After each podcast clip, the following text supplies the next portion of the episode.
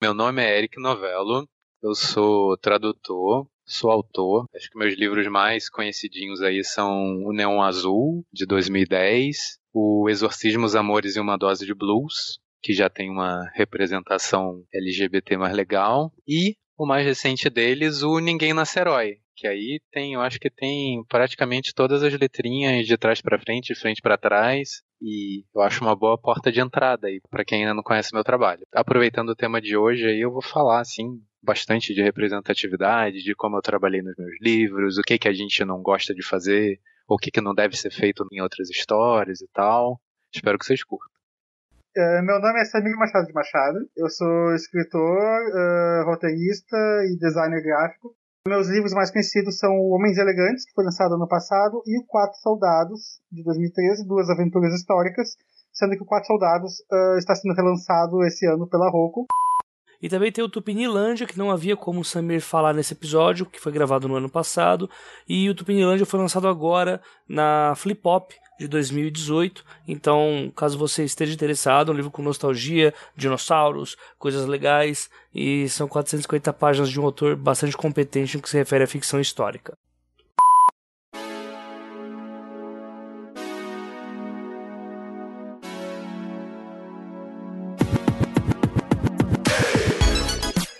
Temporada passada do 12 Trabalhos, iniciei uma bateria de episódios especiais cujo objetivo era abordar a construção de personagens tridimensionais. Obviamente, eu nunca pensei que viesse a ter de fato dificuldade para encontrar os autores que topassem gravar sobre esse tipo de assunto. E esse engano da minha parte foi mais um sintoma sobre o porquê diversidade é algo realmente necessário. Pois existem assuntos que são muito mais complexos do que imaginamos, pessoas que têm histórias de vida que, sinceramente, é, é algo que não dá nem para colocar aqui no episódio.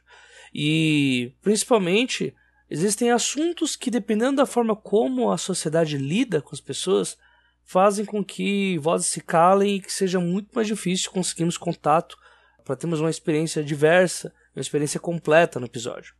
Falar sobre personagens LGBT+, pode parecer algo simples, um debate reduzido a palavras-chave como empatia, tolerância e local de fala. Mas a verdade é que, apesar da força que essas palavras têm por si só, de uma forma nua e crua, e de atualmente estarem na ponta da língua em qualquer papo sobre diversidade, resumir qualquer debate apenas a elas tornaria completamente desnecessário que eu fizesse mais do que um único episódio para generalizar qualquer tipo de segregação como se uma simples dica do He-Man no final resolvesse todo o problema. Ao invés disso, eu decidi pautar esse episódio falando sobre LGBT, não só de uma forma técnica, mas também histórica, deixando claro o quão graves são os problemas na demonização da imagem dessas minorias, ainda mais quando falamos sobre a perspectiva do país que mais mata aqueles que fogem do padrão estipulado pela sociedade. E isso colocando como comparativo com todos os países do mundo. Para esse papo, os convidados que me ajudaram foram o Eric Novello, autor de Exorcismos Amores de uma Dose de Blues e também do Ninguém Nasce Herói, e que já apareceu aqui no 11 episódio da primeira temporada, e também do Samir Machado de Machado, autor de Homens Elegantes, Quatro Soldados e do mais recente Tupinilândia, que acabou de ser lançado, ele foi lançado num dia anterior em que eu estou fazendo a edição desse episódio.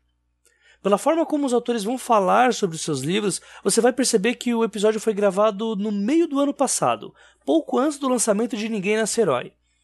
E a demora nessa publicação se deu pela dificuldade em encontrar outras vozes correspondentes às letras da sigla e que estivessem dispostas a expor as suas experiências. É sério, foi um dos episódios mais difíceis de gravar e editar de todos esses três anos de podcast.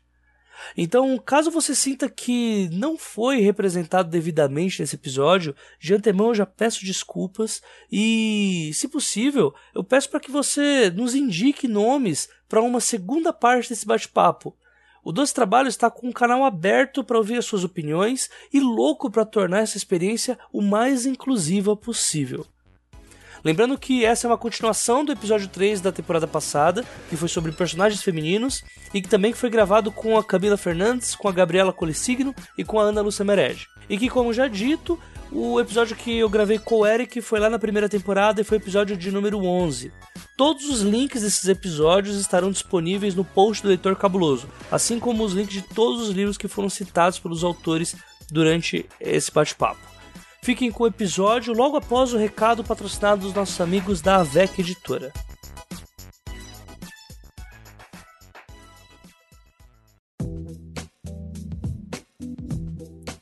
Já não é novidade para ninguém o número de vezes que eu falei sobre o quão eu gosto do gênero de fantasia urbana principalmente tratado em ambiente brasileiro. Para mim, ler uma fantasia urbana escrita por um autor brasileiro é como conhecer outros locais sem ter aparecido por lá e até me livrando de alguns conceitos que eu tenha pré-concebidos sobre a cultura de um determinado estado ou de uma determinada zona do país.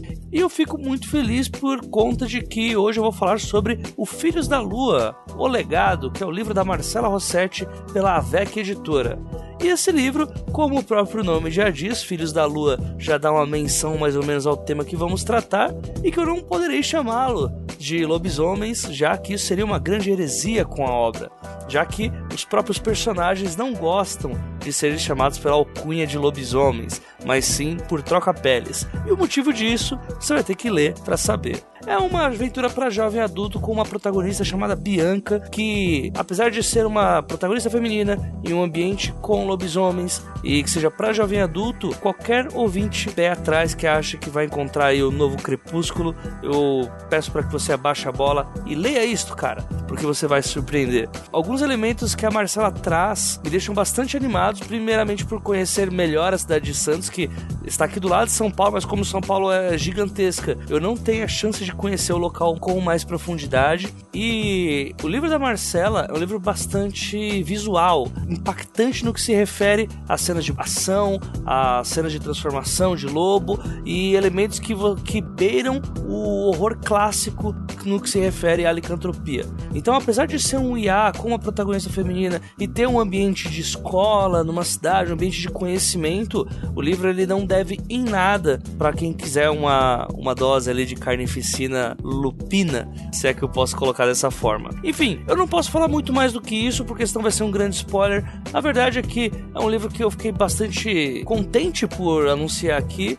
Para mim é uma proposta bem diferente do que a gente vê em comum, até porque nessa onda de vampiros que nós tivemos, eu vejo que os lobisomens acabam ficando um pouco para trás com relação a isso. Então essa parceria aí com a VEC Editora veio muito bem a calhar para a gente falar um pouco sobre esse livro da Marcela e, obviamente, tal como em todos os episódios que nós estamos anunciando com os amigos da AVEC, os links para compra do livro, tanto o link pela AVEC quanto pela Amazon, estarão disponíveis aqui no link do episódio.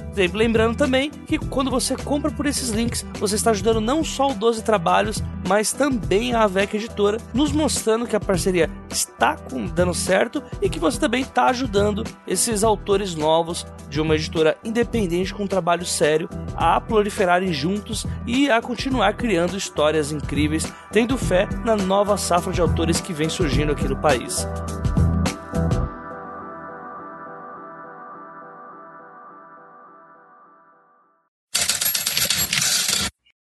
De início, a ideia do bate-papo foi deixar os autores explanarem sobre como eles se veem representados estando dentro do mercado interno e externo.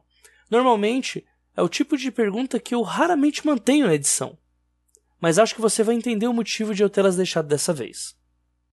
Bem, como eu me sinto representado, ou como eu me sentia. Cara, de fato, eu nasci, né, assim, vamos dizer, mais ou menos no começo da década de 80, e, pô, eu peguei a minha adolescência nos anos 90, assim, era, foi bem bizarra, né, a gente nessa época existia muito forte né, o conceito de, de gaydar, né, o nosso radar gay para identificar quem era gay, né, quem, quem não era, justamente porque era uma coisa escondida, né? Você meio que tinha que, que interpretar, sacar de longe, não era uma conversa tão aberta, né? Eu lembro que chegar uma Ana Carolina na, na, na capa da revista e falar sou bi daí, né? Era, era uma super notícia, assim, era o máximo da, da representação, mas isso não, não mudava o fato de, de que havia ainda há, mas havia assim um preconceito muito forte. Talvez não, não tivesse uma, uma reação de violência tão aberta como tem hoje, mas, mas acontecia desde sempre. Eu também frequentei assim muito, muito uh, inferninho no Rio de Janeiro, né? A, a noite gay, não sei se dá para chamar assim hoje, mas que era uma válvula de escape, né? E é engraçado ver como isso se reflete hoje nos meus livros, né? Como se realmente assim a noite ainda fosse aquele, aquele ambiente que você pode se libertar e ser você mesmo. Eu acho que quem escreve hoje em dia, né, assim, gays, lésbicas, trans que escrevam hoje em dia, já talvez não tenham essa referência, né, de da noite como o único paraíso possível, né, sem querer enfiar religião no meio. é, mas, pô, assim, assim, eu sou um moleque branco, barbudo, desde os 16 anos de idade. É claro que eu sofri bullying pra caramba, preconceito pra caramba, mas pô, hoje, né, eu pago as minhas contas, eu trabalho em casa, então eu não tenho muito contato com esse lado violento, assim. Representatividade, é, eu ainda estou buscando. É muito raro encontrar, assim, em livro, em filme ou seriado, né, que é a forma narrativa do momento, algo em que, em que eu me veja refletido, assim. Mas, de resto, acho que dá para dizer que deu uma melhorada.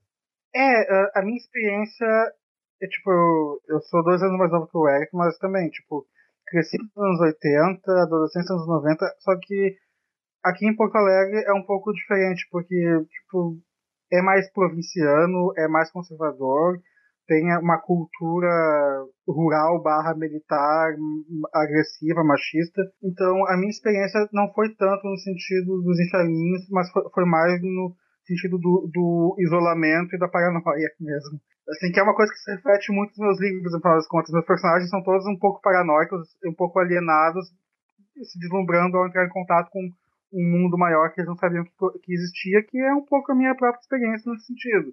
Também sou, enfim, uh, homem não totalmente branco, é que eu tenho uma experiência pessoal muito específica. Por exemplo, eu, eu estudei quase metade da minha infância no colégio judaico, apesar de não ser judeu. Eu cresci sem nenhum tipo de referencial, digamos assim, uh, de positivo do que seria uma identidade gay. Uh, cresci nos anos 80, sem internet. Tipo, eu, eu sou a última geração a ter vivenciado o analógico e a única geração uma, ou uma das poucas gerações que viu a transição do analógico para o digital.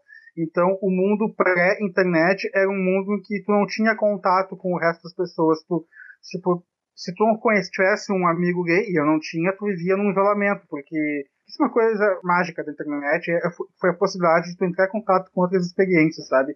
É, de vida, ou com experiências semelhantes, sabe? Esse processo de alteridade, digamos assim, que não existia antes. Gay, pra mim, nos anos 80, era o Cazuza morrendo de AIDS na capa da Veja, era o vilão gay do filme de ação, era, sei lá, o, o namorado gay do, rei da Inglaterra que era jogado pela janela no Coração Valente e a plateia ria e gargalhava e jogou a bichinha pela janela, sabe?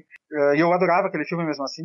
Ainda gosto, na verdade, é um bom filme. Mas uh, um pouco muito do, uh, em termos de representatividade, muito do que eu escrevo, no caso, principalmente no caso dos homens, do Homens Elegantes, é que eu escrevi um livro porque eu pudesse me enxergar. Eu queria uma história de aventura e de aventura histórica, que é um, um gênero ainda mais específico, em que eu pudesse me identificar com, em que o personagem tivesse questões mais próximas a minha, que não fosse necessariamente, sei lá, o, o herói machão que fica com a mocinha, e sim um herói gay que fica com o mocinho no final e Gente, é uma, é uma série de escapismo e também uma coisa muito forte, assim, que quando eu comecei a entrar em contato com os clássicos é, modernos de literatura gay, são muito influenciados culturalmente pelo julgamento do Oscar Wilde no final do século XIX. O Wilde tem um, foi uma faca de dois gumes nesse sentido de uma identidade gay, porque ao mesmo tempo que ele estabeleceu uma imagem aceitável do, do gay cosmopolita, uh, inteligente e tudo mais, a história pessoal dele e, e meio que o final trágico que ele teve impôs uma narrativa que, ao longo do século XX, representações de personagens gays só eram aceitas enquanto fossem condicionadas a um final trágico. Tu vai ver isso refletido em quase toda a literatura gay do século XX. Tu vai ver isso até pouco tempo atrás. Tu pensa nos filmes eh, com protagonistas gays mais comercialmente bem-sucedidos, Brokeback Mountain, Milk. Até pouco tempo atrás, todos eles eram personagens que tinham sempre um final trágico. Filadélfia. Até a Louise, pelo amor de Deus, elas pulam de carro tipo, esse ano talvez o, a coisa mais relevante do Moonlight, além do, da questão, claro, de, de serem negros e, uh, e, gays negros, é o fato de que é uma, ganhou o Oscar um filme uh, sobre gays em que eles terminam vivos e felizes no final. Sabe? Então, isso era uma segunda necessidade que eu queria na minha história. Eu queria escrever uma história com personagens gays que terminassem vivos e felizes ao final da história. Então, porque isso é uma coisa que, enfim, era uma, foi uma carência ao longo da minha infância e adolescência isoladas e paranoicas eh, aqui embaixo no sul do Brasil, na fronteira, com um monte de gente ao redor comendo carne, bebendo cerveja e se matando. Não, se matando no sentido de, enfim, é, é que é uma eu não sei se é uma coisa do brasileiro, se é uma coisa do gaúcho, essa belico, belicosidade, sabe? Eu, eu, lembro de um amigo meu que estudava cultura regional dizer que uh, aqui no Rio Grande do Sul, como a gente tem um, uh, é, é, um estado de fronteira, com uma identidade regional forjada na defesa da fronteira, uh, a gente tem uma mentalidade muito militarista, porque a história do o estado foi povoado por militares, basicamente, dessa forma. Uh, e, e, depois povoado por imigrantes alemães e italianos. Então, bota mais autoritarismo ainda né, uh, nisso. Então, a gente tem uma mentalidade bastante uh, autoafirmativa, masculina, agressiva. Toda a cultura gaúcha. Vai numa churrascaria uh, pra turistas aqui pra ver shows de gaúchos brigando de, de, de, de facões, sabe? Show, show de bolhadeira. Se fala da, na chula, que basicamente é o cara sapateando em cima de uma lança. Então, eu, eu queria, de uma forma, traduzir essa agressividade masculina de uma forma mais, mais palatável dentro de um romance histórico de aventura. Porque tem essa coisa também, né? tem, uh, não é só a identidade gay, mas a identidade do homem gay tem também a questão da masculinidade, porque tem a questão de, de ver o feminino como inferior. Não bastasse o preconceito contra o gay, ainda tem o preconceito dentro da comunidade gay, do gay heteronormativo contra o efeminado, sabe? Então tem, tem uma série de questões uh, envolvendo masculinidade em termos de identidade que eu achava que era um tema que deveria ser melhor trabalhado. Aí eu cheguei à história de que a forma que ia fazer isso era através de um romance de aventura de capa espada. É, tirando o teu livro, você se vê representado em, em algum outro lugar, em algum filme do momento, algum livro do momento? Assim, o livro que me, praticamente me fez sair do armário foi o Incríveis Aventuras do Cavaleiro Clay, do Michael Chabon, em que é um livro com dois protagonistas, dois primos, que ele é sobre a história da indústria de quadrinhos. Mas um dos protagonistas, lá depois de tantas páginas, o personagem se descobre gay. Uh, de um modo muito, muito sensível e, e bonito e uh, intrínseco à trama. O mais interessante é que o livro é escrito por um escritor hétero, que é o, Ma o Marco Chabon, no caso, é casado com a, a Waldman, se não me engano. E eu me lembro, inclusive, que eu fiz um amigo, um amigo meu ler esse livro antes de sair do armário para ele, porque eu achava que ele não teria ter a percepção e a empatia necessária se não fosse através dessa, desse livro. Então, esse é um livro, Incríveis Aventuras de Cavaleiro Clay, sim, que eu achei muito bom nesse sentido. Uh, um livro que me marcou muito também foi o A Linha da Beleza, do Alan Hollinghurst, no sentido de que é um escritor inglês contemporâneo que escreve basicamente histórias sobre homens gays no início dos anos 80, antes da AIDS. Sabe? Que é, é tipo, uma, é, tipo aquele breve momento entre a liberação sexual dos anos 70 e o início da de AIDS nos anos 80, em que as pessoas viveram totalmente livres assim do sentimento de culpa católica. E ultimamente eu tenho, eu tenho descoberto a literatura Young Adult, que eu acho que é a coisa mais empolgante literariamente que tem acontecido uh, nos últimos 10 anos em termos de literatura é esse, esse novo modo de dialogar com os leitores mais novos que eu li, que eu gostei muito, que é o Simon contrazendo Homo Sapiens e o Dois Garotos Beijando, que é uma história que envolve vários personagens LGBT narrada no, eu, esse eu achei sensacional. Ela é narrado, o narrador tem uma voz plural, ele, ele, é um coro de vozes de fantasmas de homens que morreram de AIDS narrando a história de jovens que estão vivos hoje, sabe? Esse tipo de coisa eu acho muito, muito forte para para mim que nasci em 81 e que cresceu junto com a epidemia de AIDS, sabe? É a pior década possível, eu acho que para uma criança gay ter nascido foi nos anos 80 nesse sentido. Também achei bem pesado, assim, vários momentos assim da leitura eu dava uma parada e falava, não, deixa eu respirar um pouco, é forte. O Eric é de, é de 78, né? Eric eu sou de 81, mas, enfim, a nossa, a nossa, nós crescemos nos anos 80 e pegamos os anos 90. Os anos 80 eles foram uma década muito conservadora em vários aspectos. Pega o cinema comercial dos anos 80, uh, o cinema uh, da, da, era Reagan, vai ser a época dos Schwarzenegger, dos Stallone. Eu adoro os filmes de ação dos Schwarzenegger e dos Stallone, mas é aquela era do, do, hiper, do hipermasculino, digamos assim, do hipermacho, da hipermasculinidade. Que é basicamente o, uma linguagem de supremacia e autoafirmação cultural desde sempre, que se identifica com o masculino e relega a feminilidade, que equivale à fraqueza, aos inimigos externos. Isso é uma coisa que acontece historicamente e que naquela década específica era muito forte, assim, o, o herói americano machão, sabe, dos anos 80. Que foi uma época de muito conformismo também, por causa da epidemia de jazz, acho que fez isso também. Nos anos 90 começou daí já uma pensar nisso. Que eu acho que esse momento de, de raiva que o, que o Eric fala, que nós estamos vivendo agora, é, um, é justamente um momento de reação, um momento reacionário a, a essa liberação de que a internet provocou. Eu, isso também é uma coisa que me interessa muito nos romances históricos. Eu cito ele do século XVIII, que é o período do iluminismo, da enciclopédia, porque eu acho que o impacto que a internet teve, desde que ela foi lançada em 95 até agora, é uma coisa que só vai ser possível mesurar mesmo daqui a uns 20 anos, porque equivale basicamente a, nós estamos vendo um novo iluminismo, a possibilidade de uma pessoa com, ter, com a internet não tem mais como ser isolado e alienado como eu fui nos anos 80, porque a,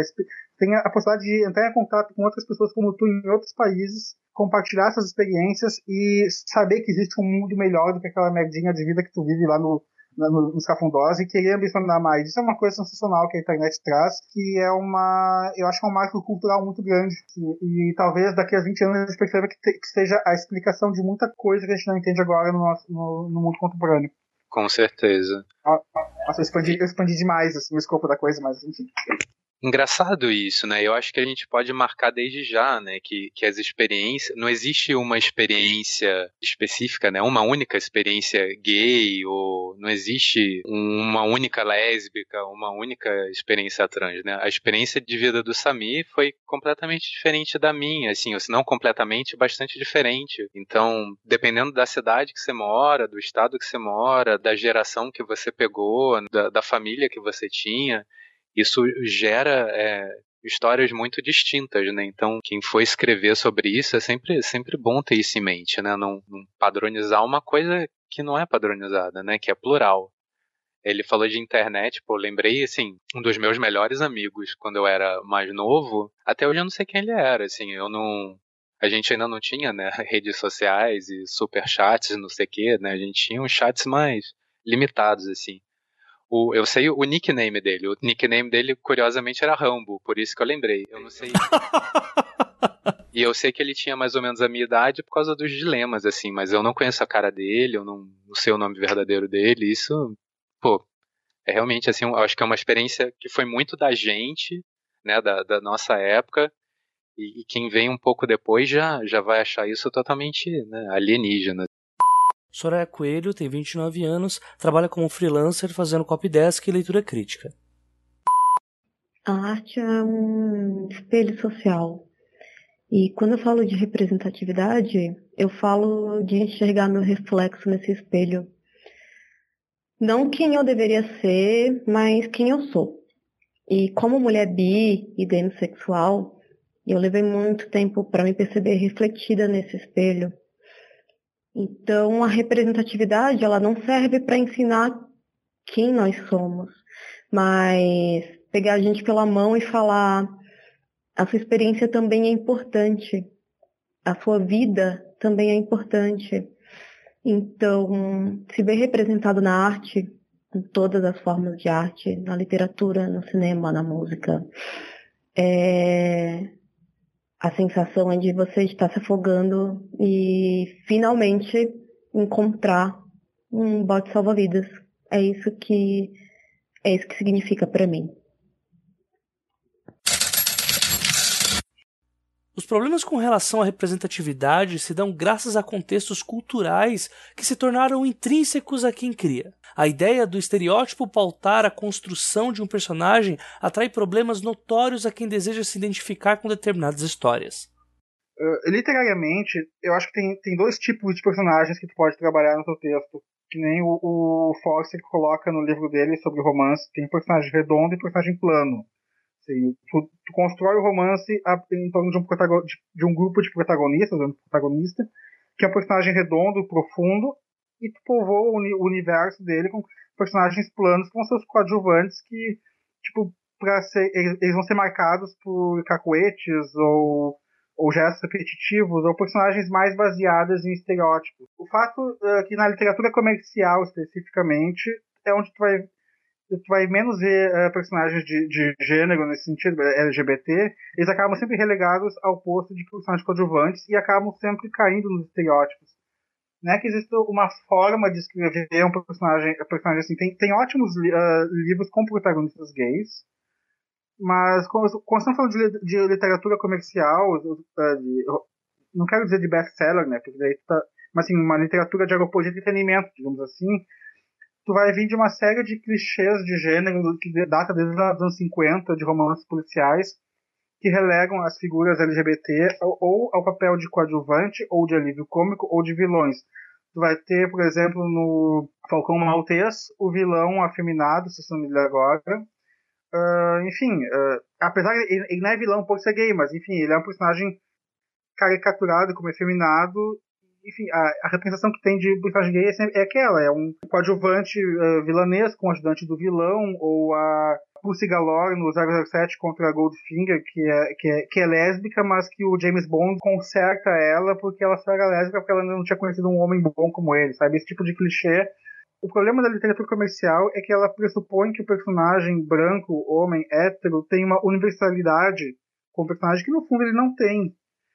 Que, que às vezes é um, é um pouco um cacuete, talvez, do, do escritor hétero, de pressupor que essa experiência é mais universal do que o de um personagem negro ou de um personagem LGBT. E aí esses personagens acabam relegados a um segundo plano. Eu penso de novo na minha infância nos 80, onde, onde os desenhos animados que eu assistia eram sempre grupos de personagens multiculturais, onde o homem branco era o líder e sempre o amigo negro, o amigo índio ou a mulher da equipe eram os coadjuvantes ao redor do protagonista, sabe? Bem básico de né, desenhos animados. Mas, enfim, tu vai colocar isso no cinema até hoje. Assim, cinema mais comercial, cinema de ação, os personagens uh, de minorias, com identidades de minorias, raramente têm o um papel de protagonismo. Eles são personagens de apoio, assim, pro protagonista heteronormativo. E muitas vezes morrem, né? A gente sabe, a gente vê o personagem negro, o personagem indígena, a gente sabe, esse aí não vai chegar vivo no final. É sempre o, o índio ou o negro sábio, que é um, é um clichê é, bem forte desses filmes. Tem aquela piada que o, o, o negro no filme de terror é sempre o primeiro que morre. Tem o, melhor, tem o melhor amigo gay da mocinha da comédia romântica. Tem o índio sábio, que passa sua sabedoria por homem branco. Tem aquela história clichê, estilo Dança com Lobos, O Último Samurai, do, do homem branco que se insere naquela comunidade e em pouco tempo ele se torna melhor do que todo mundo ali. Enfim, é uma série de, de recursos clichês que partem desse pressuposto de universalidade da experiência do hétero branco que se estamos falando de literatura comercial, estamos necessariamente falando aqui de literatura estrangeira, principalmente americana e inglesa. E nesse sentido, é, é muito, talvez, porque eu falo isso mais por observação do que por experiência, é muito no sentido de assimilar esses mesmos clichês que vêm mais do cinema, que enfim, que acabam recorrendo a, a esses personagens padrão, necessariamente porque, tirando um, um Clive Barker da vida, a maioria desses escritores comerciais são homens héteros, brancos, e que se baseiam na sua própria figura com uma pressuposta universalidade, e acabam relegando a figuras de minoria para o papel de coadjuvante. É, eu acho, assim, que vale lembrar também os donos, né, por trás disso tudo, né? No encontro irradiativo que teve um tempo atrás, eu coloquei uma, uma questão nas minhas palavras, né, que eu, que eu diferenciava a representatividade da inclusão, né? Representatividade sou eu, o, o, o, o moleque branco classe média, né, que já consegue pagar as próprias contas, criar sim personagens negros, personagens trans, personagens bis, personagens, né, fora do, do padrão macho branco heteronormativo assim, para ajudar as pessoas a se verem representadas. Mas existe uma etapa depois disso que é trazer essas pessoas para dentro da, entre aspas, indústria, né? Ajudar que as pessoas trans possam produzir conteúdo, né? Que obviamente o olhar de um autor ou de uma autora trans vai ser muito né, mais, mais legítimo, assim, a experiência da pessoa do que o meu, por mais que, que eu faça pesquisas e tudo mais. Então, por muito tempo existe uma dominância, né, nem que seja assim a, na parte escancarada, né, independente do que a pessoa faz sem ninguém saber, né, né, a imagem pública dela, são as classes, não as maiorias políticas, né? Eu gosto de botar essa política aí, as maiorias políticas que, que escolhem, né? Os livros, né? Que gerenciam o marketing de, de um grande filme. E com o tempo isso está sendo quebrado, né? Quanto mais o negro vier para produzir o conteúdo, quanto mais o gay, mais a lésbica puder produzir, mostrar o seu ponto de vista, mais essas coisas vão, vão tender a ser quebradas. Mas é um processo estava indo numa, numa, onda mais interessante, agora a gente está tendo essa, essa onda reversa aí de, de ódio e tudo mais. Mas eu acho que, que enfim, é só, só a praia puxando a água e para voltar a expandir de novo, né? Então as coisas tendem a, a melhorar. Em relação a essa onda reversa, só um comentário, é que eu não acho que ela influencia muito em termos de mercado uh, literário. Talvez seja um preconceito meu, mas esse pessoal mais de um amigo uma vez me disse uma coisa não assim, lê, cara, né? que o pessoal. É, eu não quero dizer assim que direita não lê, mas a impressão que eu tenho é que o pessoal mais alinhado com a esquerda lê mais ficção e o pessoal mais alinhado com a direita parece que lê mais não ficção. Então, para o autor de, fic de ficção, é, isso é tanto impacto. Pelo amor de Deus, eu escrevi um livro cujo vilão se chama Bolsonaro. Eu achei que ia ser a mensagem de morte, mas não. Aparentemente ninguém percebeu ou se incomodou com isso. Quer dizer, até algumas pessoas numa página de direita no Facebook se incomodaram, mas depois o Lídias escreveu um livro sobre o pseudônimo Eduardo Cunha, então acho que ele vai ter muito mais dor de cabeça do que eu. eu acho que acontece também o seguinte, né, que, que pode transformar o personagem num personagem raso. Quando o autor lá, bonitão, tá montando, né, o personagem dele, sei lá, você tem o personagem hétero. Aí, o que que o cara é? Ah, o cara é aventureiro, o cara é um engenheiro, um cara é isso e aquilo, né? Põe toda um, cabedal de, de características, assim. Quando você vai para um, um personagem diferente disso, ah, o que que ele é? Ele é gay, é lésbica, né? Ah, esse personagem é transexual. Como, como se essa, essa característica ocupasse vários espaços na, na fichinha de, de aprofundamento, né? na fichinha de, personalidade, fichinha metafórica aqui, por favor, gente. E, né, apagasse outro, outros traços, assim, que pudessem deixar esse, esse personagem mais completo, mais interessante. E às vezes isso acontece até, até com a gente, né, que está dentro da, das minorias, né, a lavagem cerebral que a gente sofreu, né, ao longo das décadas, né, com, com cinema, com, com literatura, literatura menos, mas a televisão, né, o audiovisual de modo geral, assim, né, vai impregnando a, a nossa cabeça e, e, é difícil a gente quebrar esses estereótipos, né? E é difícil era para mim enxergar a tridimensionalidade num, num personagem gay, sendo que, que, que eu sou uma pessoa tridimensional, né? Então, assim, se você está fora de uma minoria, você tem que fazer esse exercício conscientemente. Você tem que tomar cuidado para para não cair em certas armadilhas, assim. É, não tenha medo de errar, porque a gente também erra, não tem como não errar, porque o discurso, principalmente agora, nesse momento que a gente vive, está em um aprimoramento constante. Se você pegar algum podcast, algum trabalho meu de cinco anos atrás, talvez eu esteja falando uma grande besteira que hoje eu não falaria. Mas sem esse medo de errar, pô, cuidado também, né? Não vai sair escrevendo um monte de besteira, não vai ficar replicando aquele personagem que você via. Quais eram as comédias antigamente na Globo, gente? Teve o Zorra, Total, Total recentemente. recentemente. Escolhendo do professor Raimundo, que era bem machista também, né? Tem, tem um pouco de consciência, olha pro seu lado direito, porque as pessoas estão aí. É só, é só você fazer esse exercício de virar a cabeça um pouco. Você vai enxergar pessoas completas e você pode se inspirar nelas ou entendê-las melhor e trazer isso para os livros. Cláudia Dugin escritora e professora de inglês autônoma. Oi, eu sou a Cláudia Dugin, sou escritora, meu gênero é fluid, sou bi ou pan na orientação. Primeira coisa, em 2016, a Prefeitura de Nova York reconheceu 31 gêneros diferentes, a maioria não binários, trans, NB, gênero fluide, pangênero, agênero e assim por diante. Pessoas dentro dessas características se veem representadas pouquíssimas vezes nos livros por causa das restrições de feminino e masculino nas línguas em geral. Na nossa, em particular, há uma discussão muito grande, atual e não finda, porque quem muda a língua é o povo, não a academia, quanto à melhor letra para substituir o A ou o O no final das palavras, se o arroba, o E, o X. Eu deixo alguns links sobre isso. O mais importante, acho, é pontuar que, na maioria das vezes, quando existe uma representação de um não binário, é alienígena, não humane, anjo, deusa, ou é personagem fetichizado. Parece que na nossa cultura, entre os seres humanos, personagens não binários não existem, e se existem, servem ao propósito de alimentar fantasias. A objetificação dos gêneros não binários é desumanizadora.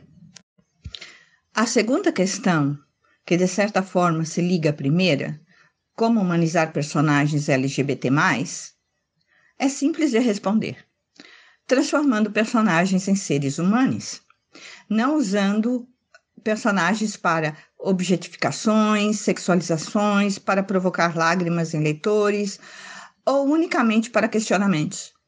Tratar personagens como pessoas comuns, vivendo suas vidas, trabalhando, estudando, se relacionando com a família, dentro da realidade, não fora dela. Porque o entendimento da normalidade ainda é binário, cis, branco e macho. Então, se escritor e não deixar claro de quem está falando, é esta normalidade, entre aspas, que se sobressairá.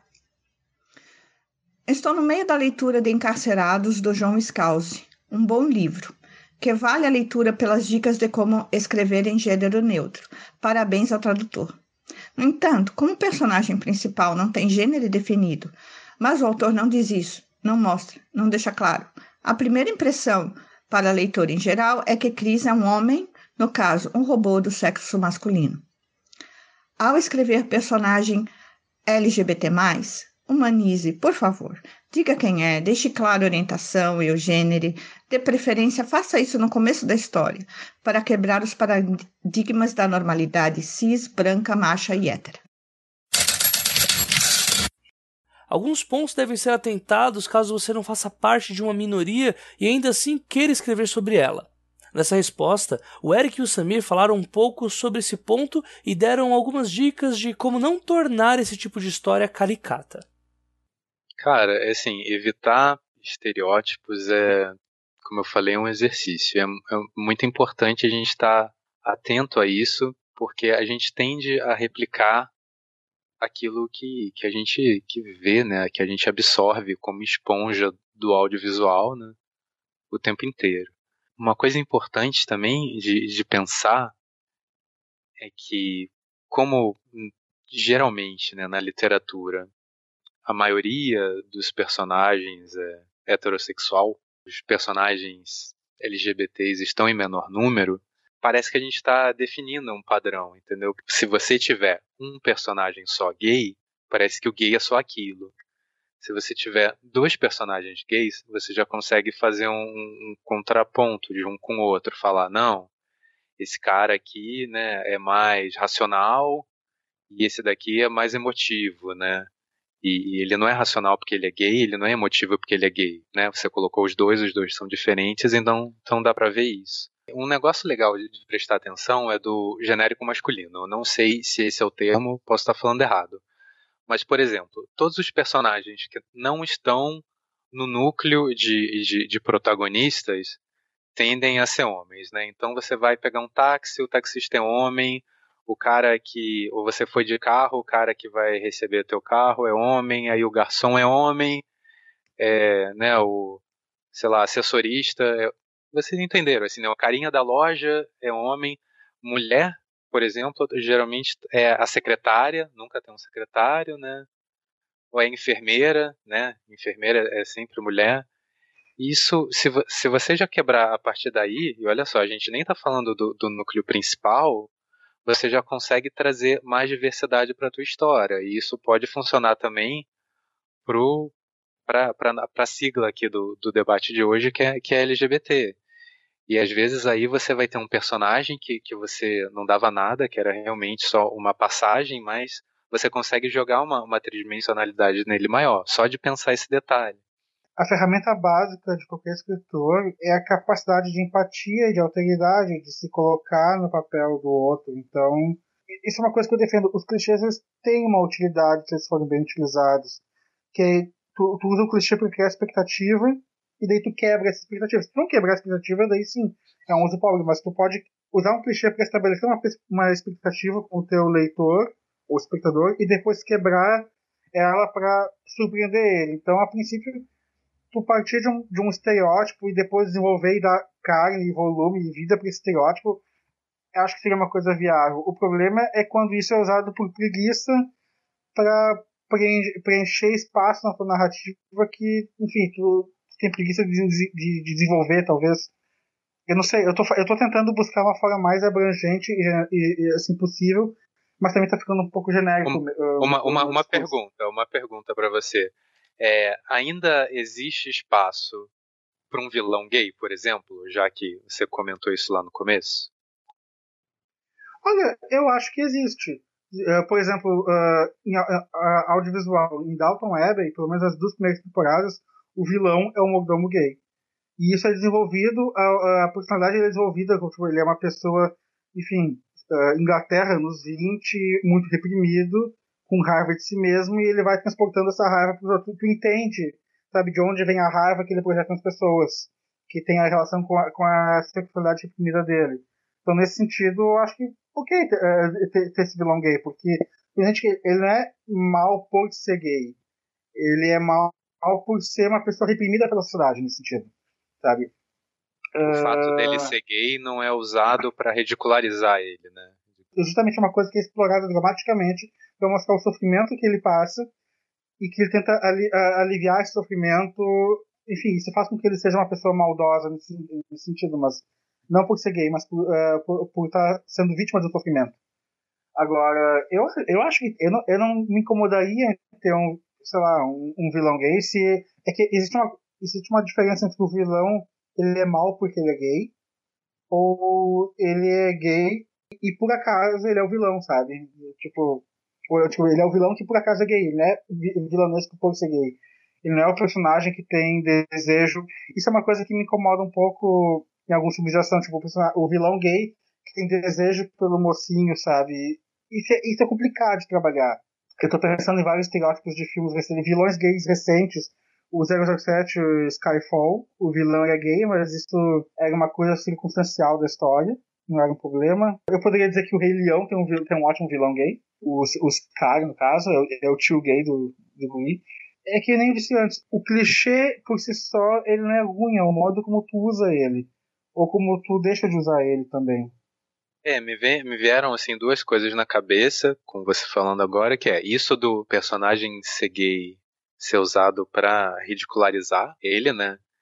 Então, no final é como se você a, a, gaysice dele fosse um, um alívio cômico dentro de todo aquele âmbito de maldade, né? E tem um clássico também, se a gente for falar de lésbica, né? Do, duas lésbicas sendo utilizadas como, como tara sexual do hétero, né? Então, as duas só gostam de mulher, mas o hétero vai conseguir entrar lá no meio, né, e, e, transar com as duas, e as duas vão amar e vão gozar várias vezes, porque aquele hétero é, é mágico, né, tem um pau mágico lá que resolve a sexualidade de qualquer pessoa.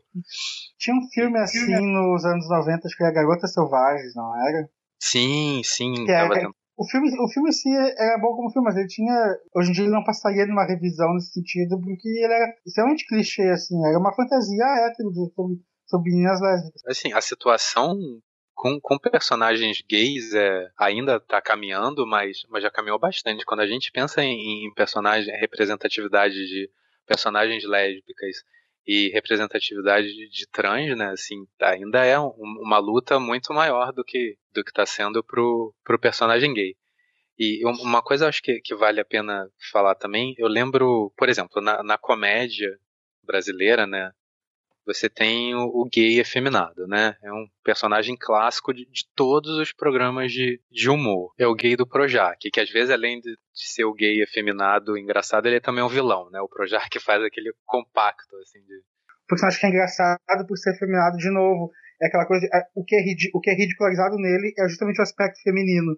Sabe? O feminino é inferior, portanto, o gay efeminado é cômico. O gay mais é, heteronormativo, mais masculino, não, é um personagem sério, talvez um personagem dramático. Isso é uma coisa. Tem vários níveis de preconceito e privilégio que a gente pode colocar nesse sentido. Do gay em relação à lésbica, existe muito mais representatividade de personagens gays, homens, do que, do, do que lésbicas. Gays efeminados estão muito mais sujeitos a, a serem representados com base em estereótipos, alívio cômico ou vilões, enfim. Uma coisa que o Vitor Russo colocava no, no. Eu acho que no livro, eu, eu vi o documentário, mas imagino que no livro também. Uh, The Celluloid Closet, que é sobre a representatividade uh, de, de gays ao longo do cinema hollywoodiano do século XX, é que existiu um momento inicial de invisibilidade em que possivelmente não representava nenhum tipo de, de gay, nem, nem negativo nem positivo, nem, esse, esse não existia. E existia um primeiro momento, eu acho que ele cita isso falando do filme Parceiros da Noite, Cruising com o Patino, em que tinha um serial killer gay, em que ele fala que por ter vindo dessa situação de visibilidade, qualquer representação que fosse seria boa. Podia ser o vilão gay, podia morrer esfaqueado no final, mas pelo menos estava reconhecendo que a gente existia. Entendeu? Isso teve essa função naquele momento, sabe? Uh, talvez, assim, o de mostrar que, que existia essa identidade, mas esse momento já passou. Agora, olhando para trás, era só uma representação ofensiva. Era melhor do que nada? Talvez fosse, mas não é um, um, é um, é um ponto superado para o qual não faz sentido voltar. Que, que é, um, é um problema, por exemplo, do audiovisual da TV brasileira, por exemplo, que ela está assim agora, 20 anos depois, superando esses estereótipos de, eh, de gênero. Mas isso culturalmente no Brasil, tudo parece que aqui está 20 anos em, em, atraso em relação à cultura outros países. Eu lembro de, de uma coisa de, um, de cerca de 10 anos atrás, eu sei que são 10 anos atrás, porque foi depois que, que eu mudei para São Paulo que isso aconteceu, que a gente começou a ficar chateado com essa representatividade do, do gay. Né? Só existia o gay efeminado e tal. E ele era sempre engraçadinho. E a gente começou a bater nessa tecla. Eu lembro, foi engraçado porque é impressionante como, como a gente vai se ligando nas coisas enquanto a gente vai vivendo, né, assim. E aí todo mundo falou, não, é um absurdo, não sei o que, chega desse gay, chega desse gay, chega desse gay. E aí, de repente, o gay efeminado falou assim, ei, chega desse gay, não, eu também existo, não é, não é o gay efeminado que tem que sumir, né, é, é, é a ridicularização em cima do fato dele ser efeminado. E aí a gente ficou meio, opa, peraí, a gente estava ca caminhando né, para um, um lado heteronormativo, olha só que absurdo. Então é, é, legal mostrar isso, deixar isso claro aqui. A gente não está falando que, que, um personagem é, gay, assim, que não seja lá o, o super macho, é, é, errado, não é isso. Mas você tem que conseguir fugir né, do, aqui não pode ser um, um defeito. Joga uma tridimensionalidade. Pensa assim, além dele ser gay, além desse personagem ser transexual, é, o que mais eu sei a respeito dele? Constrói ele a partir dessas outras coisas também, assim. Acho que pode, se você né, tá fora de, de uma minoria, pode te ajudar bastante.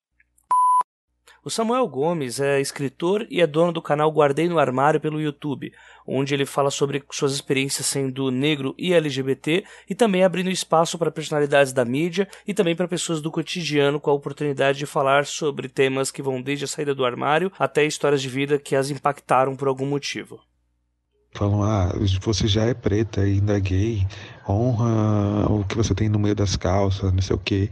E isso é muito ruim, né? Porque a imagem que, que tem do homem negro é esse que reprodutor, o, o cara que vai pegar isso e aquilo.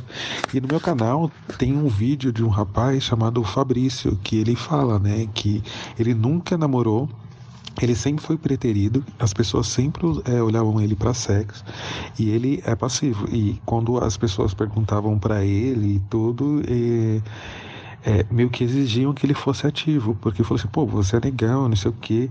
E aí um, um, relato que é ainda mais triste foi quando ele falou que ele nunca experimentou o, o romance, o amor, o namoro, todas as relações deles foi, dele foi na clandestinidade. Para você ter uma ideia de como a solidão é, atinge também os LGBTs, e não só as mulheres negras, né? Tipo, os LGBTs negros, sejam eles homens ou mulheres, também passam por isso. Então, eu acho que são tantos fatores que a gente tem que pensar, que a gente tem que analisar, que a gente tem que fazer o recorte, que simplesmente é, é relativizar o racismo não, não ajuda em nada, sabe? Então, a homofobia, o, o a questão da, da, do negro na sociedade é, se apresentando como LGBT também é, é político, né? E ele também completou com mais essa fala sobre representatividade.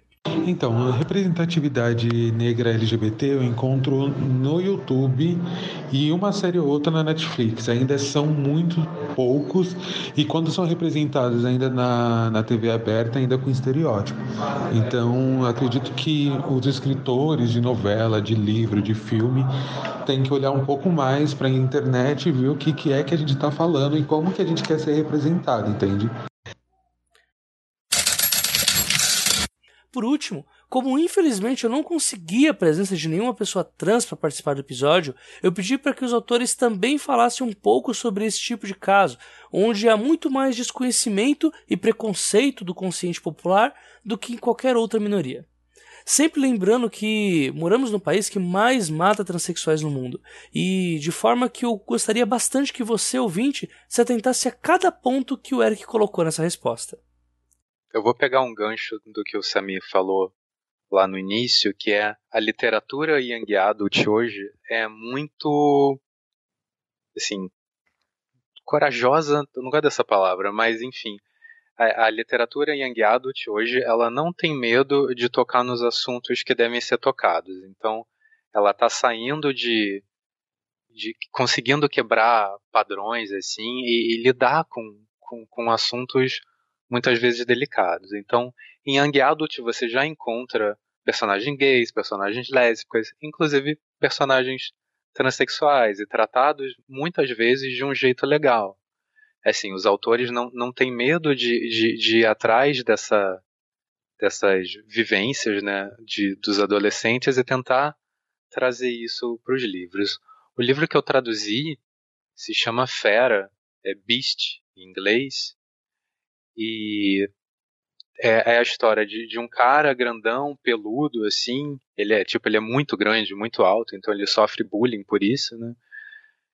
E ninguém quer ficar com ele e tal.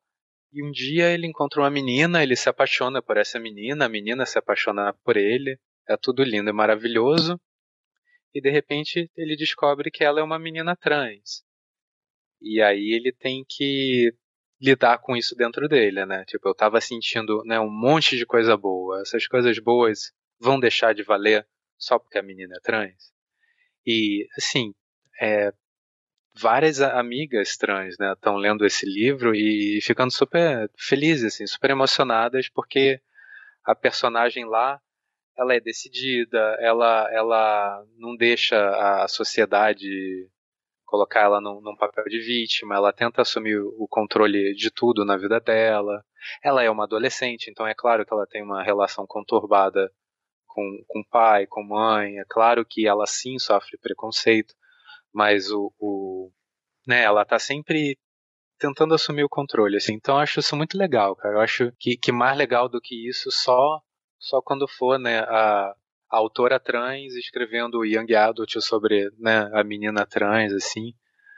Mas eu vejo o, o Young Adult hoje como, como esse, esse celeiro, assim, de primeiro que é bacana porque ele está dialogando justamente com jovens, né?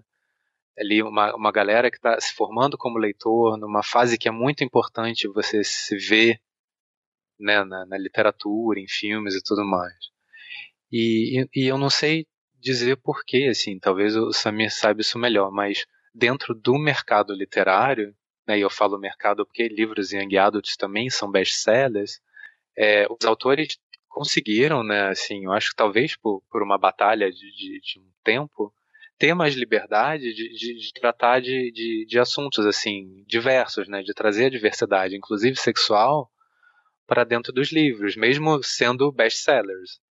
É, eu, eu também não tenho uma, uma percepção de, de mercado, de, de saber como isso começou, como isso funciona. Mas eu, o que eu vejo é uma questão muito de, de geração mesmo. Tipo, uh, o, o, o pessoal mais jovem, o, o público young adult, que é o que? O público jovem adulto, final da adolescência e tudo mais, ele está preocupado com, uh, com questões sociais que não estão exatamente sendo discutidas na literatura, digamos, na literatura voltada ao público mais, mais velho, sabe? Vai, talvez seja preconceituoso da minha parte que eu vou dizer, mas tu vai pegar todos os pretensos grandes romances americanos sendo escritos nesse momento são sempre dramas de sobre, sei lá, é, pais ou mães de famílias de classe média americanas uh, envolvendo divórcio, e, enfim, parecem questões mais pertinentes para quem está na casa dos 40, 50 anos, mas não, não discute essas uh, questões uh, questões sociais, sexuais que afligem o público mais jovem. Isso vai tá, isso acaba indo ficando presente na literatura young adult. Mas eu não sei como se formou esse nicho, na verdade. Isso foi uma coisa que quando eu percebi já estava ali, esse, esse mercado já estava construído e quanto mais eu, eu leio Young Adult, mais eu, mais eu penso nele, mais eu vejo que parece que a, as questões mais interessantes da atualidade estão sendo discutidas ali. Isso, isso, isso, é uma coisa que me empolga bastante. Eu sei que os autores é, americanos, pelo menos, eles são muito unidos, né? Então, de Young Adult, eles são realmente um time. Então, às vezes, um, um, um livro que tem uma representatividade específica, ou como aconteceu recentemente, né, livros tratando de, de, de, suicídio, que é uma questão muito delicada, né, depressão e suicídio, é, são adotados em escola. Alguns pais, né, associações de pais malucas que existem lá nos Estados Unidos, tentam peitar e ou vem algum jornalista e tenta falar, cara, né, adolescência não é isso. E aí os, os, autores unidos conseguem assim falar, não, vocês não, a gente não vai recuar por causa de vocês, cara. Quando a gente está nos colégios, né, a, mãe reclama, fala que ah, a vida do meu filho não é isso, e o filho daquela mesma mãe, daquele mesmo pai, vem agradecer o autor de Young Adult e falar, puxa, obrigado por ter escrito isso, me ajudou a entender aquilo e aquilo outro que eu estava passando. É, eu já, já li vários relatos a esse respeito. É, tem uma autora que eu gosto muito, que é a A.S. King, que ela uma, uma, das coisas que ela faz é quando ela vai para colégios e tudo mais, ela ouve histórias, né? Pede o pessoal contar histórias para ela, assim. E, então ela sabe, né, o que está se passando na, na, na cabeça do, dos adolescentes ali que são o público dela. Eu traduzi recentemente um livro que eu gostei muito, chamado A História do Futuro de Gloria O'Brien. A menina perdeu a mãe, a mãe se matou.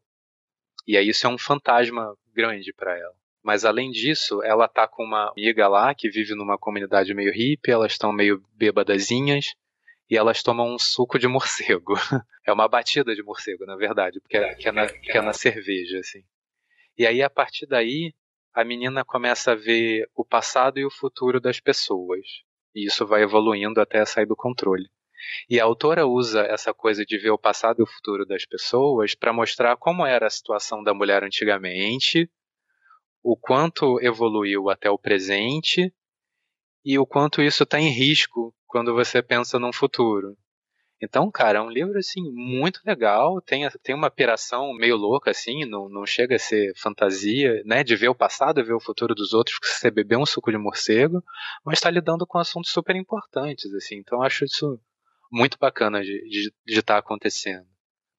No caso do, do Beast, do livro com a menina trans, de vez em quando eu, eu tirava algumas dúvidas, assim, eu falava, né, amiga fulana, aqui, durante a minha tradução, você acha que isso, eu botei isso errado? Né? Porque às vezes você muda uma palavra de lugar e né, você, você causa um desconforto à pessoa que não era para causar, entendeu? Então, e que eu saiba, a própria editora depois passou o livro para leitoras trans para elas lerem totalmente assim e ver se elas, né, se estava tudo ok para elas também.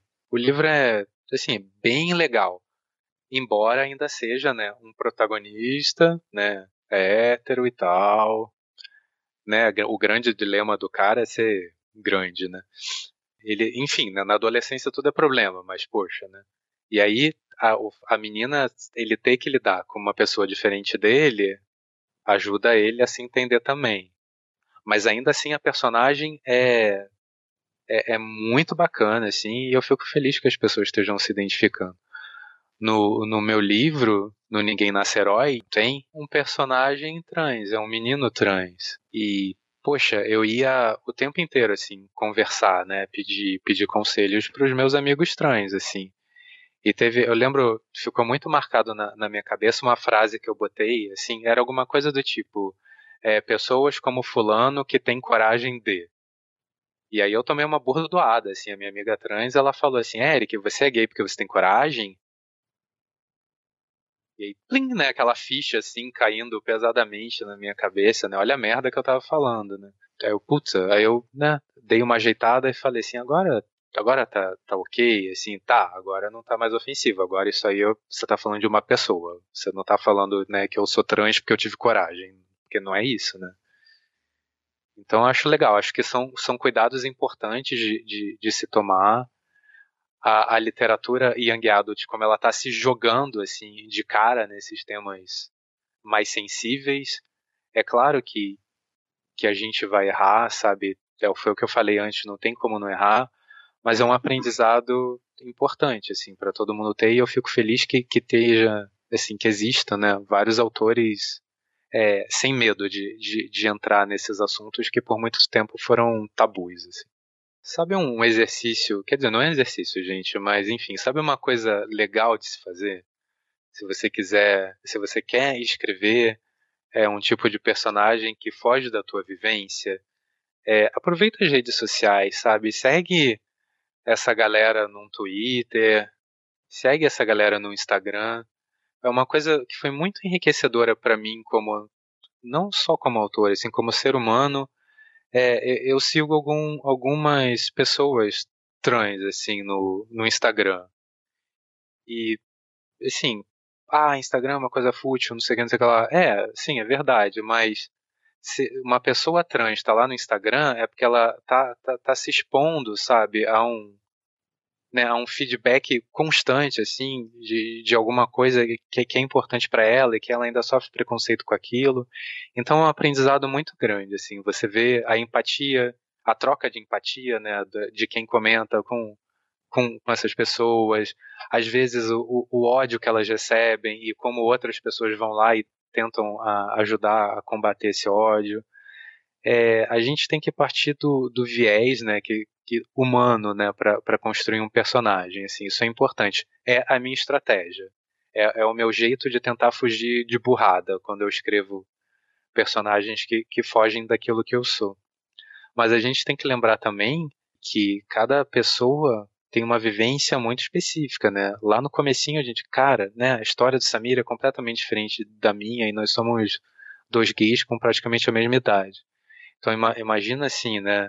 Uma, uma pessoa negra, tudo que ela viveu diferente de você. Imagina se esse cara é negro e gay, né? Já foi, um, né? Uma, uma outra vivência, novos desafios, preconceitos e descobertas. Joga isso para o trans, uau, né? Infelizmente, né, o Brasil ainda é o país mais violento né, em termos de, de violência com, com transexuais. É, é horrível isso, horrível. Acho que a gente tem uma, uma obrigação grande em tentar mudar essa questão. É, então pensa isso. Sim, somos todos humanos, sim, partir do, do viés desse, da humanidade é legal para construir um personagem, mas lembra que, que cada uma cada um desses grupos tem vivências diferentes e dentro desses grupos cada indivíduo tem vivências diferentes. O Eric e o Samir também indicaram alguns romances que possam servir de referência caso você queira se aprofundar sobre esse tema. Três livros que eu cito sempre de cabeça quando pensa em personagens LGBT bem construídos. Um é o Incríveis Aventuras de Cavalier Clay, do Michael Chabon, que é um bom exemplo porque é um escritor hétero, se identifica como hétero, que no começo da carreira foi, confu uh, foi confundido, foi tomado como escritor gay, mas que desenvolve personagens gays muito, muito bem porque ele tem essa capacidade de empatia enorme, digamos assim. Outro, para botar um exemplo mais clássico, é o Maurice, do Edward uh, E. M. Foster, eu esqueci que é, é Edward Morgan Foster. Uh, tem no Brasil da História Globo, foi adaptado para um filme nos anos 80 também. É, é, é, muito interessante porque é um livro escrito nos anos 20 sobre dois homens gays nos anos 20, mas só foi publicado nos anos 70 por vontade do próprio autor, que era gay, que morria de medo de sair do armário. E o terceiro vai ficar num livro contemporâneo, Young Adult, que eu adorei quando, quando eu li esse ano, é o Simon uh, contra a Agenda Homo Sapiens, da. Acho que é Beck Albertalli, o nome da autora. Uhum. Que, enfim, é, é, é, é muito bom e é muito para mim, que sou um homem gay de 35 anos, é muito bom assim ler um livro sobre a experiência de adolescentes gays de 15, 16 anos, escritos por uma psicóloga que trabalha com esses jovens, para ver justamente como é diferente essa experiência de vida dos jovens de hoje com aquela que eu tive nos anos 80 e como é um alívio ver que ela é muito mais muito mais saudável, mentalmente saudável do que foi na minha época também. Eu vou, assim, olhando aqui para a estante na, na minha frente, eu vou falar de alguns casos que são legais por não envolverem a história de saída de armário, né? Assim, da pessoa se descobrindo, se assumir. É, ou ela se descobrindo, mas não com essa coisa de ter que se apresentar para o mundo com uma sexualidade definida. É, me vem na cabeça a trilogia Anômalos da Bárbara Moraes, porque primeiro que os núcleos familiares são, são bem diferentes e segundo porque um dos personagens, o, o pai dela, apresenta um programa de TV vestido de, de mulher. Assim, isso é um personagem muito bacaninha, assim, ele aparece pouco, mas, mas é bem legal a construção que a Bárbara faz isso. E no terceiro livro tem, tem uma, uma personagem que você, a Bárbara, o máximo possível, ela não revela se é homem, se é mulher. Eu acho isso muito legal, o modo como, como a Bárbara trata o, o assunto. Tem o Fera, que a gente comentou, da Brie Spengler, eu acho, que tem a personagem trans. A gente tem também Ali Bardugo na trilogia Grisha, tem um casal feminino, isso é bem legal. E na, no, no Six of Crows e na Crooked Kingdom, que são os livros posteriores dela, e que eu acho assim mais interessante se você não conhece a autora, tem um casal gay. E um dos gays sofre preconceito por ser analfabeto, né? Ele não é analfabeto, mas ele tipo tem dificuldade de ler, assim. Então é legal que ela consegue trabalhar o preconceito que o personagem sofre sem associar isso à sexualidade dele. E para fechar também tem, tem um autor chamado Andrew Smith. Eu gosto muito dele. Ele tem sempre, não sempre, mas várias vezes assim, tem algum personagem. Ele passeia mais pelo bissexual do que pelo gay. Ele é um autor meio polêmico. Eu entendo que ele seja polêmico, dá para dá entender os motivos. Mas eu acho interessante também, assim, de, se você nunca leu, pega um livro chamado Stick, chama, é, que em português eu acho que é A Minha Metade Silenciosa, e tem o mais famoso dele, assim, que é o Selva, Selva de Gafanhotos. Pode valer a pena também a leitura. Acho que é isso. É, mais um dos livros que eu lembrei aqui também, que eu li recentemente e gostei bastante, até para sair um pouco só da experiência do, do Homem Gay, o Amora, da Natália Borges Polesso Uh, são vários contos uh, sobre lésbicas de diferentes gerações e diferentes experiências. É, é, é, é lindo o livro, o livro dela. E para ficar num autor que por algum motivo é pouco conhecido no Brasil, que é o Alan Hollinghurst, eu sugiro que leiam ou A Biblioteca da Piscina ou A Linha da Beleza, que são dois livros sobre a vida gay em Londres no início dos anos 80, antes da epidemia de AIDS.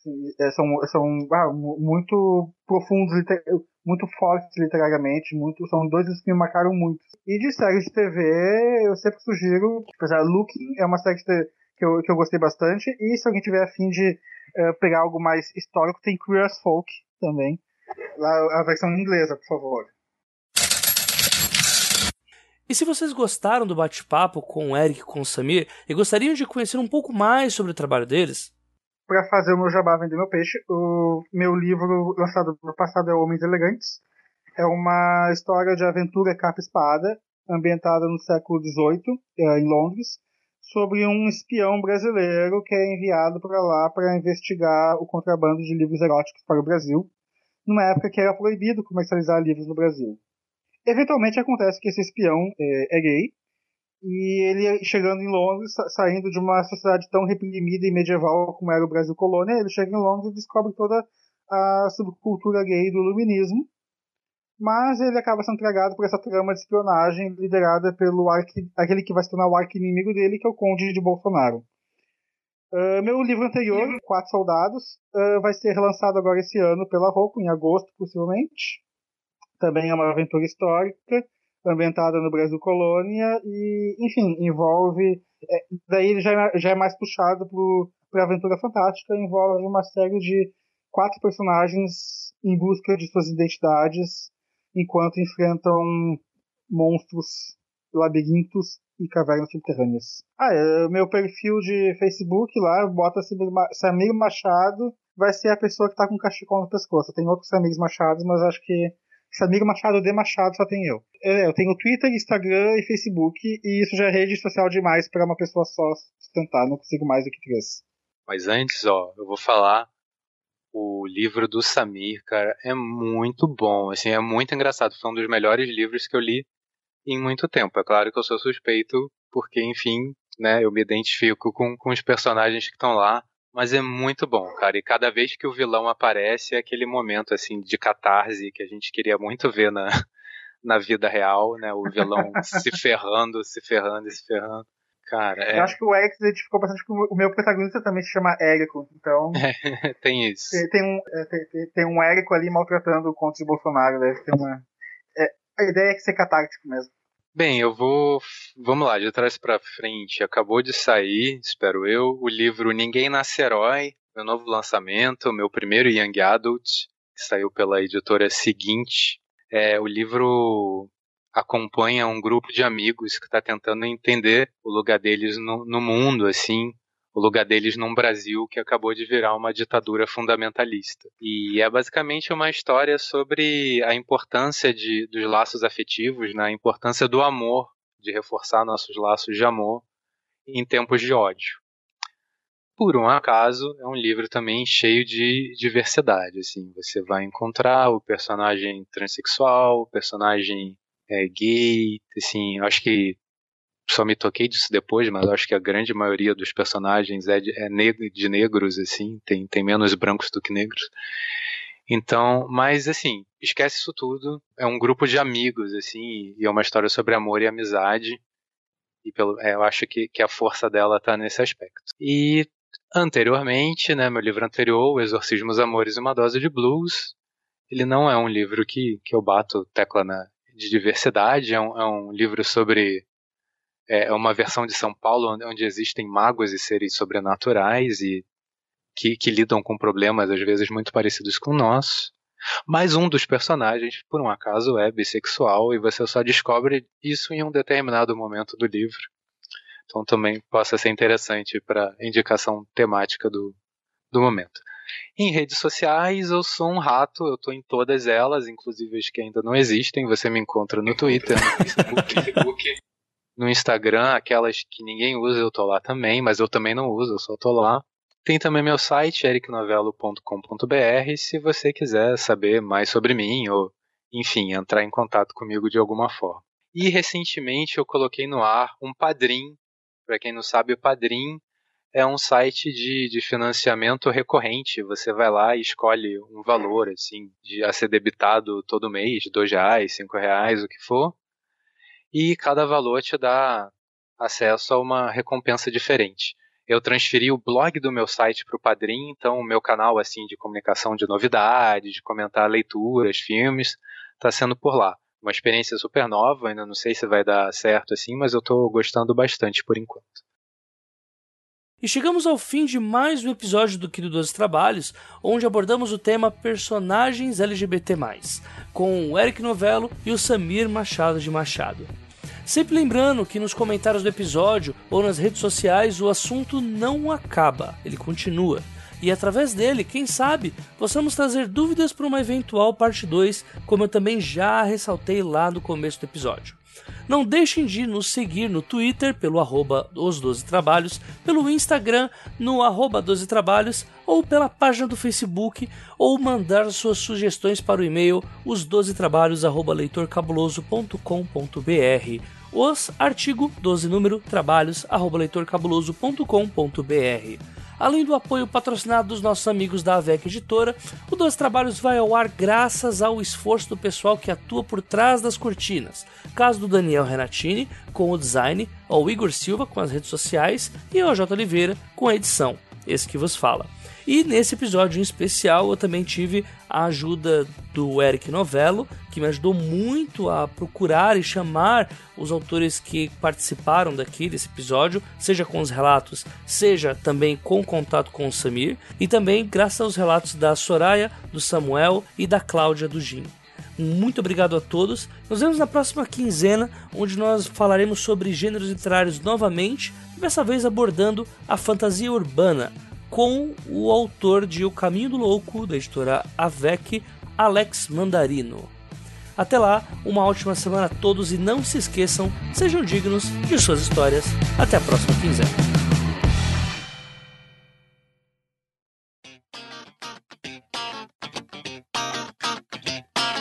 Leitura de comentários e recados da semana do podcast Os Doze Trabalhos do Escritor.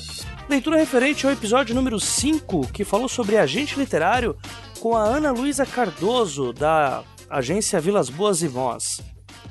Primeiramente, agradecer a todo mundo que comentou nesse episódio, tanto pelo post lá no Leitor Cabuloso, quanto também pelas redes sociais ou o pessoal que veio me dar o feedback ao vivo sobre o conteúdo diferenciado que teve nesse episódio.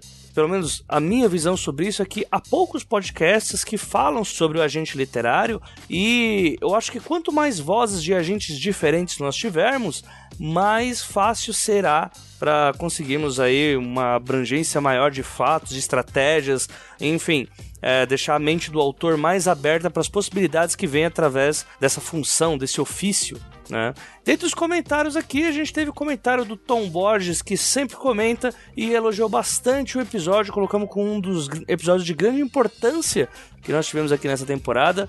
Teve comentário também do Fábio Andrade, indo mais ou menos pela mesma linha e colocando que o Doce Trabalhos é uma ferramenta útil para as pessoas que almejam escrever, né, que são escritores iniciantes no caso. E eu fico até meio sem jeito, porque, enfim, né, a gente nunca tem noção de quanto que o podcast está sendo relevante é, até a hora que as pessoas começam a falar mais sobre isso. E como acabou de passar a Flip Pop, é, foi um evento assim que foi bem legal para ter esse choque de realidade sobre uh, os ouvintes que escutam o podcast, opiniões que eles tenham. Enfim, eu vou falar sobre isso um pouquinho mais pra frente. Teve comentário da Katia Schettini que lamentou um pouco pelos vampiros que brilham e as minhas piadas sobre o assunto do episódio passado. E também lamentou sua não ida flip pop, que eu agora estou lamentando também porque queria ter encontrado o máximo de ouvintes possível. E eu espero que vá na Bienal, viu, Katia? Não quero desculpa sobre isso. Apareça na Bienal do Livro que estaremos lá e daqui a pouco vem recado sobre isso. Hoje eu tô dando spoiler de tudo. Teve comentário também do Carlos Rocha, que novamente exaltou o programa, que foi muito bom. E eu também fiquei muito orgulhoso desse bate-papo que eu tive com a Ana. Foi bem bacana mesmo, não esperava que ia ter tanta informação. E foi um dos episódios que eu gravei há menos tempo.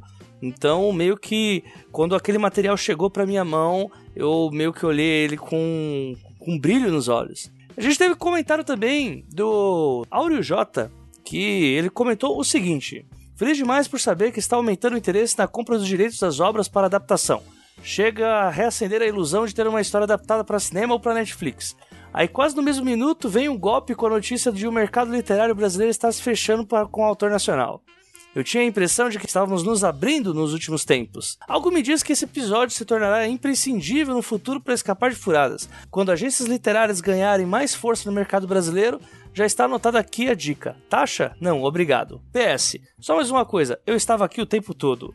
E aí é a hora que vocês ficam com medo, eu fico com medo também, porque aí o Áureo vai mostrando seus dotes psicopáticos, né? Obviamente isso aqui é uma brincadeira, pelo menos eu espero que seja uma brincadeira da parte dele também, mas Nada de ficar apenas olhando o episódio sem comentar e observando as pessoas que comentam. Pode comentar em todos. A gente gosta, é relevante. É bom?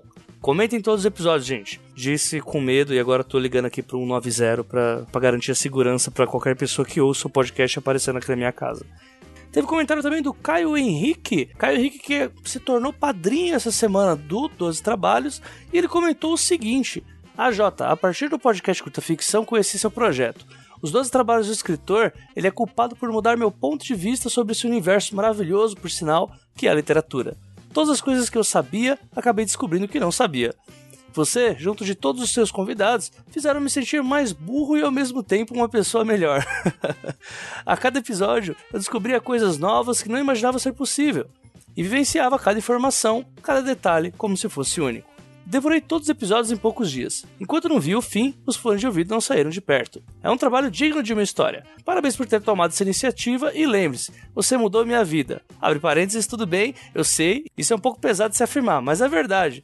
Por sua causa, eu me sentei em frente à tela branca e fiz o que tinha medo de fazer. Fecha parênteses. Eu sou eternamente grato a você e ao seu trabalho. Obrigado.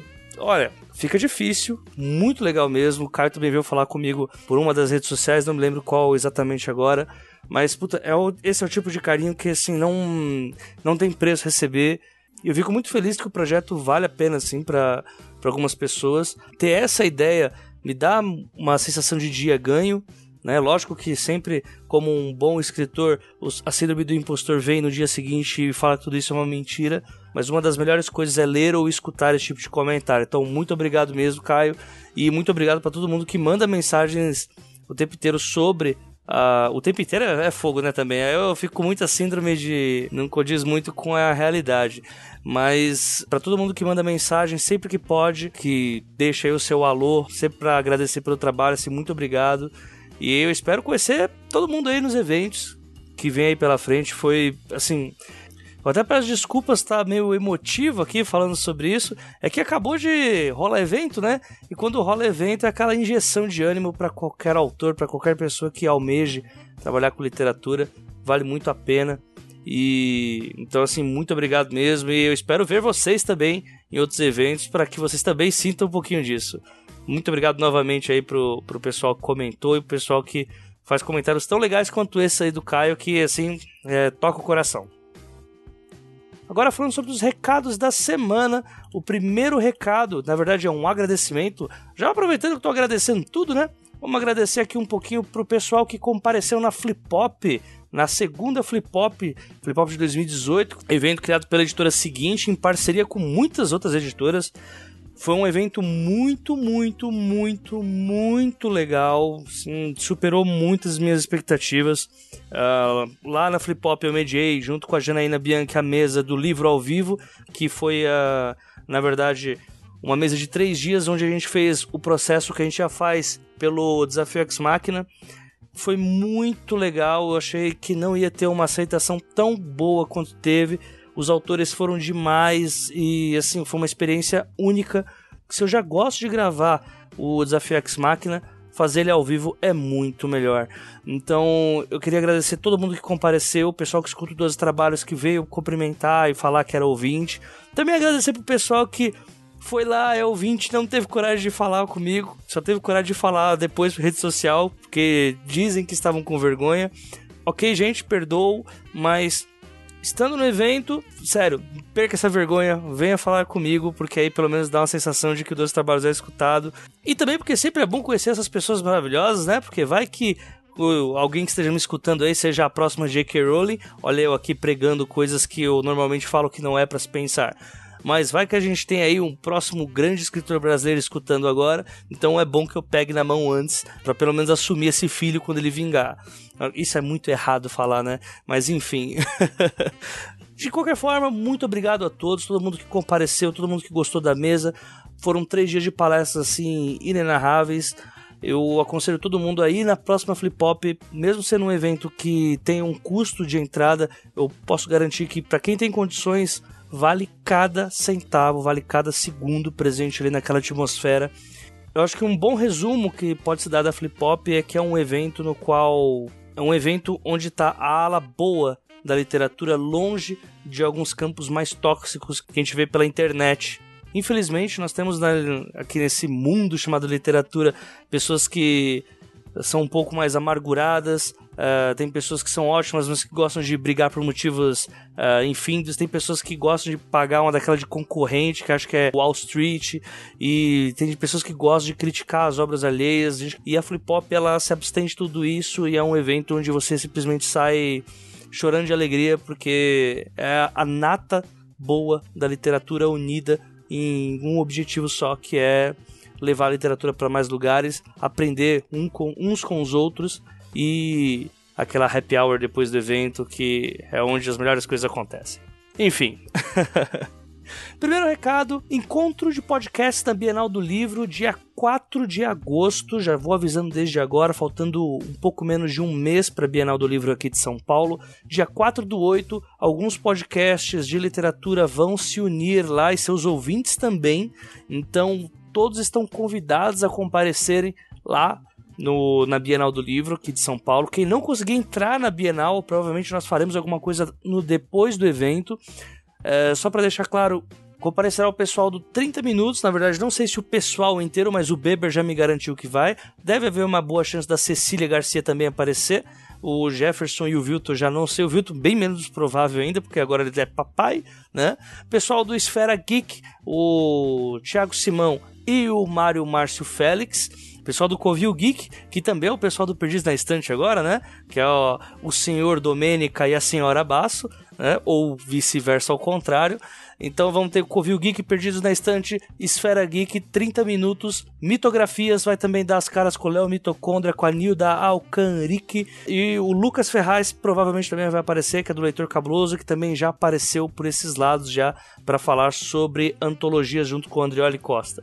E também vão ter os autores que já aparecem aqui no 12 Trabalhos Vira e Mexe, né? Vai ter o. Vai ter Felipe Castilho, Eric Novello, Felipe Colbert, Renan Carvalho provavelmente vai vir também. Enfim, muita gente vai aparecer por aqui pela Bienal do Livro e todos estão convidados a comparecer dia 4 de agosto. Encontro de podcasters e ouvintes. Apareçam, que aí a gente faz alguma coisinha, a gente faz uma bagunça literária por lá. Próximo recado, programa de FAQ novamente, pessoal. Façam suas perguntas, enviem suas questões sobre o que, que vocês têm dúvidas sobre parte de texto mesmo. Que nos deem perguntas impossíveis de se responder sobre personagens, sobre ah, problemas de trama, conflitos que foram amarrados de uma forma errada e não deram certo, experiências de vocês escrevendo alguma coisa e por acaso alguma coisa deu errado no meio do processo ali. Conta pra gente como é que foi, como é que é, como é que pode ser futuramente que eu vou chamar um pessoal para a gente responder essas questões e fazer um programa gostoso aí de FAQ. Vou chamar provavelmente a Janaína e mais algum pessoal para a gente conversar um pouco sobre isso em um episódio especial. Então, fica aí a dica para vocês. Eu recebi poucas perguntas ainda, não estou vendo vocês mandando perguntas, estou ficando triste com isso. Estou pensando já que o número de downloads que aparece dos dois trabalhos, na verdade, é um número fictício. Deve ser os bots do Twitter que estão fazendo isso, mas enfim. Para que eu não pense assim, Mandem suas perguntas para mim, por favor, que a gente vai garantir um programa bem melhor. Penúltimo recado, meu serviço de revisão estrutural e acompanhamento sempre disponível, estou com horários vagos, então quem quiser, quem, quem tiver com uma história, esteja precisando de ajuda, uma ideia de como melhorar um pouco a estrutura de texto, melhorar um pouco a composição dos atos, esse tipo de coisa, ou até um acompanhamento semanal nesse quesito, só mandar mensagem, fala comigo e a gente resolve isso daí lá pelas ou pelas redes sociais ou pelo e-mail os dois trabalhos arroba leitorcabuloso.com.br. E por último, mas não menos importante, meu romance no Watchpad, Asas Pingentes e Imortais. Meu romance que passou das 6 mil leituras, estamos indo agora para 7 mil leituras e vamos que vamos. Para quem gosta aí de uma fantasia urbana e young adult, está mais do que convidado a comparecer e tem pancadaria, tem porradaria, tem treminha política, tem um monte de coisa. E principalmente, me julguem. Leiam lá e me julguem, digam quanto que eu posso ser uma farsa ou quanto que eu estou indo muito bem, que vai ser um grande prazer receber esse feedback dos ouvintes do 12 Trabalhos. Ah, eu decidi fazer uma inserção também agora na, na parte de leitura de recados, porque esse episódio que aconteceu agora, ele tem como objetivo a diversidade e foi algo que infelizmente eu fiquei com o coração apertado por não ter conseguido todos os convidados que eu queria para falar de uma forma um pouco mais diversa sobre LGBT+. Vocês devem ter percebido isso, então eu não vou me aprofundar muito na minha, nos meus lamentos, nas minhas lamúrias. Mas eu convido todos vocês, caso vocês tenham tido qualquer problema para identificar alguma alguma frase, alguma fala que o Samir ou o Eric colocaram nesse episódio, todos estão mais do que convidados a escutar o Mamilos 151 e Mamilos 153, é, que os dois são uma continuação um do outro. O primeiro, é, os dois são tem como tema todas as letras do arco-íris. É um par de episódios assim muito legal de se escutar. Eles conseguiram realmente falar sobre todas as letrinhas com convidados ímpares, com uma propriedade incrível sobre o assunto. Uh, como o Eric mesmo coloca aqui nesse episódio, pode ter algumas coisas que nós tenhamos dito uh, de uma forma errônea, como pode também ter aí no Mamilos, porque nós estamos num processo de mudança, né? nós estamos num processo de aprendizado, todo mundo, então eu deixo aqui essa dica para vocês. Escutem esses dois episódios do podcast Mamilos, lá do B9. Eu, todas as letras do arco-íris, novamente repetindo, Mamilos 151 e Mamilos 153. Que o primeiro episódio é para falar sobre gênero, falar sobre orientação, falar sobre o significado das letras, falar o porquê que a sigla às vezes é maior, é menor, quebrar alguns tabus e construir pontes, como a Juliana costuma dizer. E o segundo é para responder perguntas que as pessoas mandaram e há perguntas muito legais e principalmente que enquanto eu tava depois que eu escutei o episódio, eu comecei a me tocar de algumas. Poxa, essa parte aqui eu podia ter perguntado tal coisa pro Eric, pro Samir, ou enfim. É, como eu acho que faltou alguma coisa para completar esses dois trabalhos, eu convido vocês a, a escutarem esses dois podcasts, porque como a, lição que fica aqui nesse episódio é de que nós precisamos conhecer aquilo sobre o qual nós vamos escrever e também precisamos conhecer todas as diversidades que nós temos nesse mundo para ajudar a ter empatia para com outras pessoas, entender um pouco desse outro lado, conhecer pessoas que vão falar sobre coisas que vocês nunca sequer cogitaram que possa existir, mas que existe, está aí e não podem ser dados como invisíveis, é mais do que bem-vindo ser feito. Então fica a dica aí, vai estar no link do post os dois episódios do podcast Mamilos. Então por hoje é isso, gente. Por esse episódio é isso. Novamente eu peço desculpas pela demora em editar esse podcast. Foi um episódio muito, muito, muito difícil. Talvez tenha sido o episódio mais difícil. Não, com certeza foi o episódio mais difícil dos trabalhos que eu já editei, por conta de achar os convidados, achar os depoentes, achar uma forma de editar o episódio que me agradasse, editar o conteúdo disso para mim particularmente também foi muito difícil. Uh, é um assunto muito denso, muito pesado, então eu só espero que de alguma forma, mesmo com essas ressalvas que eu já fiz, esse episódio toque algumas pessoas e transforme no que se refere à empatia, à sensibilidade na hora de ler e na compreensão do porquê que diversidade é importante, tal qual ocorreu no episódio sobre personagens femininos. Ficamos por aqui então, gente. Até a próxima quinzena. Agora sim, sem falta. Agora ficou mais fácil editar os episódios. Esse aqui foi pancada. Então a gente se vê na próxima quinzena, onde vão ter um episódio sobre fantasia urbana. Um abraço para todo mundo, gente. Falou! Oi, pessoal. Meu, meu nome é Samir Machado de Machado. Tenho dois machados no nome, mas não sou descendente de ninguém. Ah, enfim, isso é horrível. Não faz sentido o que eu tô falando. Como é que tu. É que todo mundo pergunta se, os, uh, se meus pais são primos ou fazem comparações com Machado de Assis. Não tem nenhum sentido. Uh, tá, meu nome, currículo, bibliografia, o que que falou no final? formato, tem um formato para isso? Não, claro que não, manda ver.